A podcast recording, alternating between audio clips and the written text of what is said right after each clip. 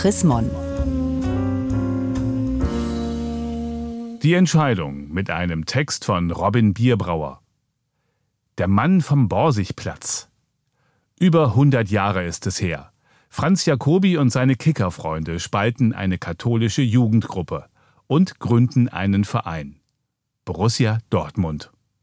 Am Vormittag des vierten Advents 1909 eskaliert der Konflikt zwischen dem Kaplan und seiner Jungskameradschaft. Die Jünglingssodalität der Dortmunder Dreifaltigkeitsgemeinde begeisterte sich schon länger fürs Kicken.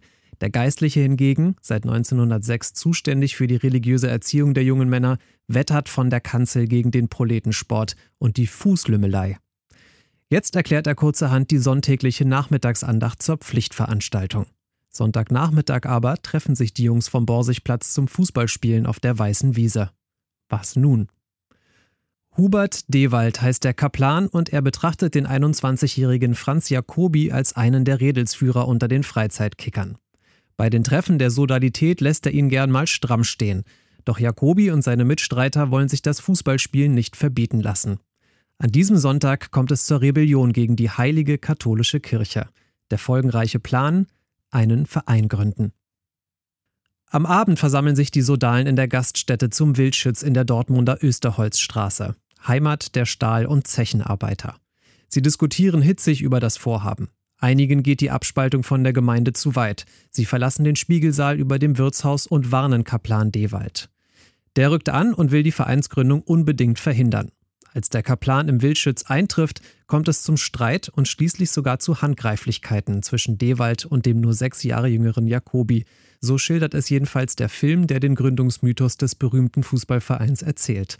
Am Borsigplatz geboren, Franz Jacobi und die Wiege des BVB. Demnach muss sich der Kaplan geschlagen geben. Der Bruch mit der Kirchengemeinde ist offensichtlich. Jacobi gelingt es, die 17 verbliebenen jungen Männer im Wildschütz zu überzeugen. Es entsteht der Ballspielverein Borussia 09, eine Protestbewegung. Verantwortung übernehmen, das ist Jacobi nicht fremd, als ältestem von sechs Kindern. Der Vater starb, als Franz 14 war. Der Junge sicherte das Einkommen der Familie zunächst als Bürogehilfe, später als Hüttenbeamter der Hösch AG. Anfangs ist es für Jacobi und seine Mitstreiter nicht einfach, sich der Autorität des Kaplans zu widersetzen. Der Respekt vor der Institution Kirche ist groß. Im Heiligabend-Gottesdienst, nur wenige Tage später, schmeißt Dewald die Gemeindespalter dann auch aus der Jünglingssodalität heraus, woraufhin einige Mitglieder die Borussia wieder verlassen. An der Vereinsgründung ändert das freilich nichts. Für Franz Jacobi ist der BVB wie eine zweite Familie.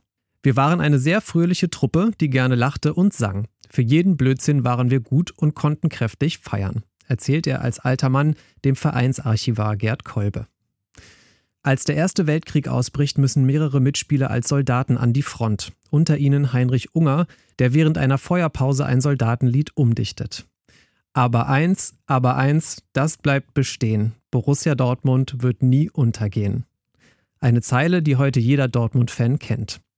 In jener Zeit ist das Vereinsleben für die Angehörigen der Soldaten eine wichtige Stütze.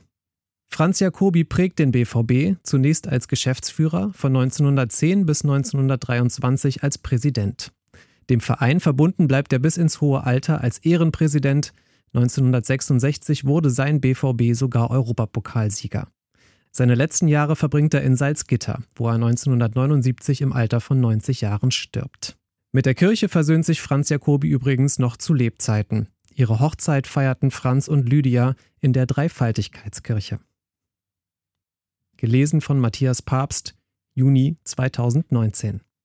Mehr Informationen unter www.chrismon.de